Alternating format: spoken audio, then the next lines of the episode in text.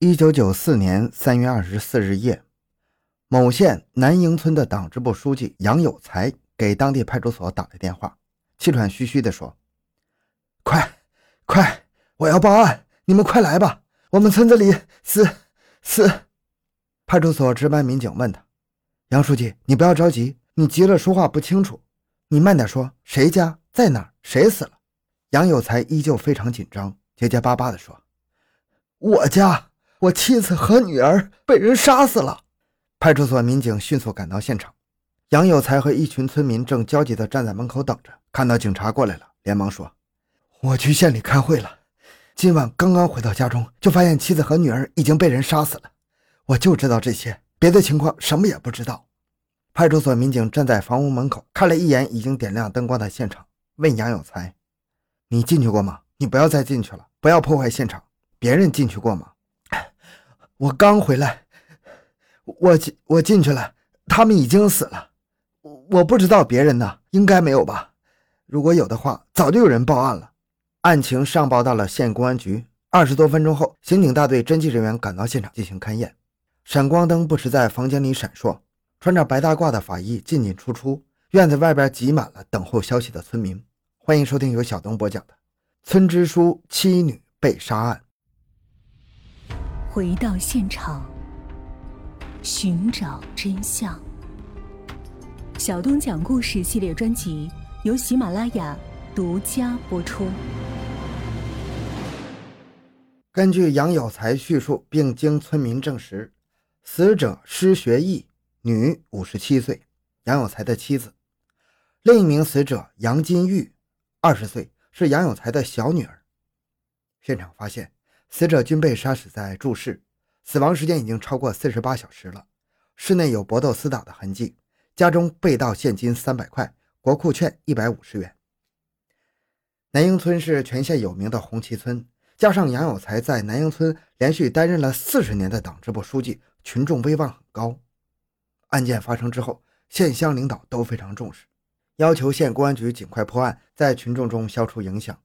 县公安局根据县委的指示，随即调兵遣将，组织了三百八十名干警赶赴现场，封锁了附近的道路，全力开展调查排查工作。现场勘查中，技侦人员在水泥地面上发现了一枚平面剪层的运动鞋印，然后把足迹洗印成照片，分发给各个小组的侦查员，以此作为排查嫌疑对象的根据。从照相技术上看，这张照片取景范围适中，摄影洗印曝光正确，真切感很好。但是从照片的鞋印上看，大小不够完整，仅呈现了前掌中间的部分花纹，因此这唯一的一张半个足迹的照片，给一线的侦查员带来不小的工作量。经过三二四专案组全体办案民警三天三夜的艰苦工作，他们在全乡总共搜集了六百九十八双疑似的鞋子。县公安局的技术人员夜以继日的比对检验，否定了九百六十四双。还剩下四双与现场足迹特征非常近似，然而从侦查角度讲，这四双鞋的主人均没有作案的时间、条件和因素，案件侦破陷入困境。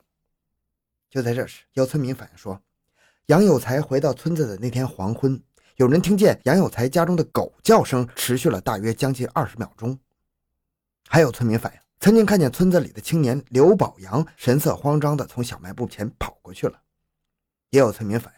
听说刘宝阳一直在追求杨有才的小女儿杨金玉，那么杨金玉母女两人之死是不是与刘宝阳有关呢？这条线索太重要了，办案民警立刻传唤了刘宝阳。这是刘宝阳第二次来到专案组了。由于他是本村青年，办案民警对他并不陌生。刘宝阳，男，二十五岁，未婚。他虽然是本村青年，可是平时在乡镇企业上班，下班之后才回到村子的父母家中。办案民警问他：“自己说吧，上次你一定有些事情忘记跟我们说了。”刘宝阳腼腆地说：“没有，我知道的事情都说了。人又不是我杀的，我也不知道是谁杀的，我还能说什么呀？”办案民警问：“那我就告诉你，有人反映你在杨书记回来的那天，也就是三月二十四号那天黄昏，神色慌张地从案发现场方向跑过。你当时在做什么？”刘宝阳说。没做什么，就是急着回家。办案民警说：“你去案发现场干什么？”刘宝阳着急了，说：“我没去，我本来是想看看杨金玉在不在家，后来他家的狗一直在叫，我就没有进去。”办案民警问：“你和杨金玉是什么关系？”刘宝阳说：“什么都没有，真的，什么关系都没有。你去人家看看人家干什么？”刘宝阳解释说：“哎呀，我对他有好感，他也知道，可是他一直不吐口，我也不知道他心里是怎么想的。”那你去案发现场干什么？嗯，是那天我发工资了，嗯，中午休息的时候，我去镇上买了一副镇尺实木的。我知道他喜欢书法，喜欢写毛笔字，我想作为礼物送给他。可是，没想到他死了。刘宝阳，你若想早点回家，干脆点。案发现场的那枚足迹是不是你留下的？刘宝阳犹豫了一会儿，搓着手说。我原以为你们很快就能抓到凶手，所以想省掉这个环节。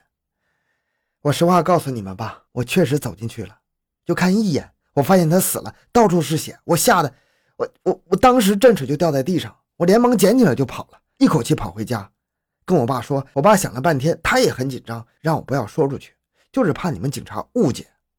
我不是杀人犯，我也没有杀人。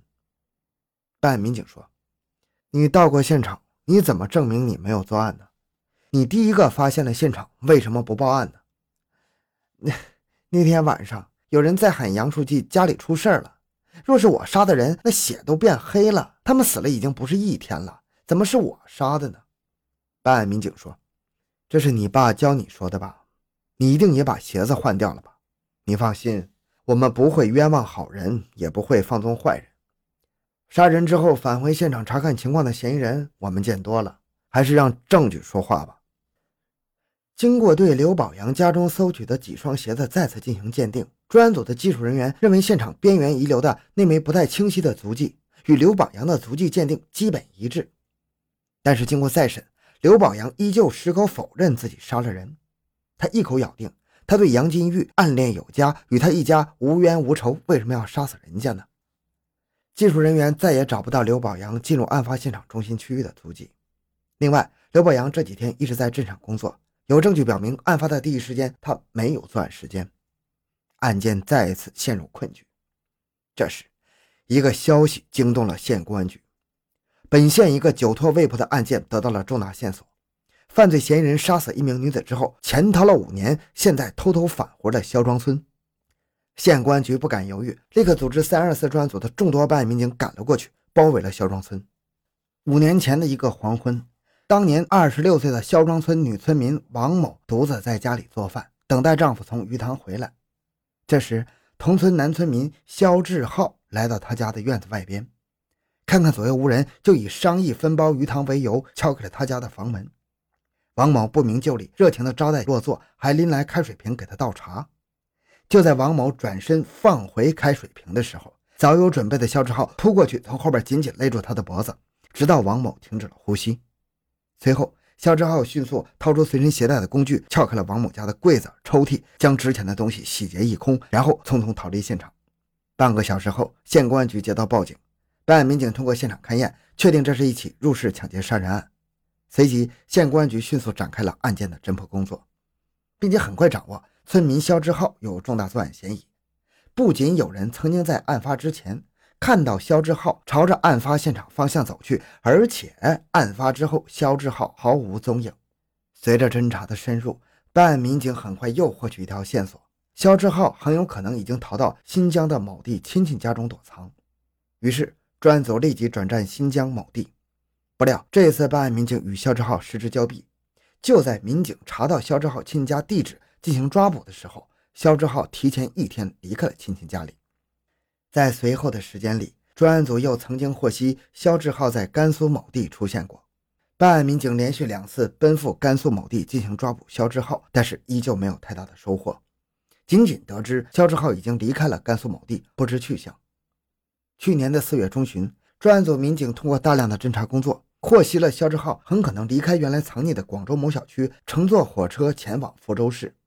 为了堵截抓获肖志浩，专案组立即与当地警方进行联系，并启程赶往当地。但是专案组最终还是扑了个空。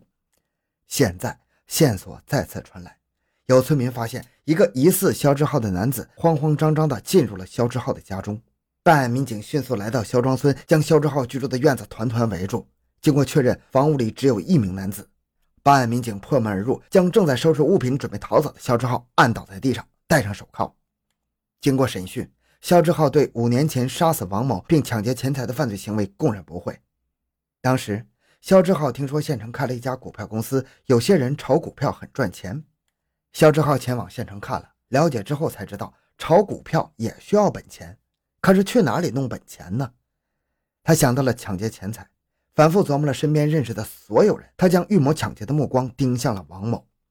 王某的丈夫承包了村子里的三十亩鱼塘，近几天刚刚卖出去一批鱼苗，一定会有很金的现金放在家中。当天黄昏，他进入到王某家，将他勒死之后，抢劫了王某家中的五千多元现金和金首饰等物品。当日便逃离了肖庄村，来到新疆某地躲藏。之后，他办了一张假身份证。并不断的转移居住地，以期逃避警方的抓捕。他说，他先后逃窜到新疆、甘肃、广东、山东、河北等多个省市，可是，在每个地方都不敢多待，也没吃过一顿踏实饭，没睡过一个安稳觉，不敢进大城市，不敢在人多的地方凑热闹，即使有时受了别人欺负，也不敢反抗，害怕遭到警方的注意。为了活命，他四处打工，什么苦力活都干。在这五年的时间里。妻子与他离了婚，母亲因病去世，他都没敢回来看一眼。肖志浩对办案民警说：“现在好了，已经给母亲烧香磕头了，我感到解脱了，再也不用东躲西藏、提心吊胆的逃亡生活了。”三二四专案组办案民警迅速提取了肖志浩的足迹样本，与三二四案件现场遗留的足迹进行检验比对，并不一致。审讯时，他也不承认自己在临近的南营村杨有才书记家中杀死了两个女人。他说。不管你们信不信，我杀死王某之后就发誓再不杀人了。流离失所的日子真不是人过的，太难了。我不想再杀人了，就这么平平安安的过日子多好啊！就这样，三二四案件的侦破工作再次陷入迷局。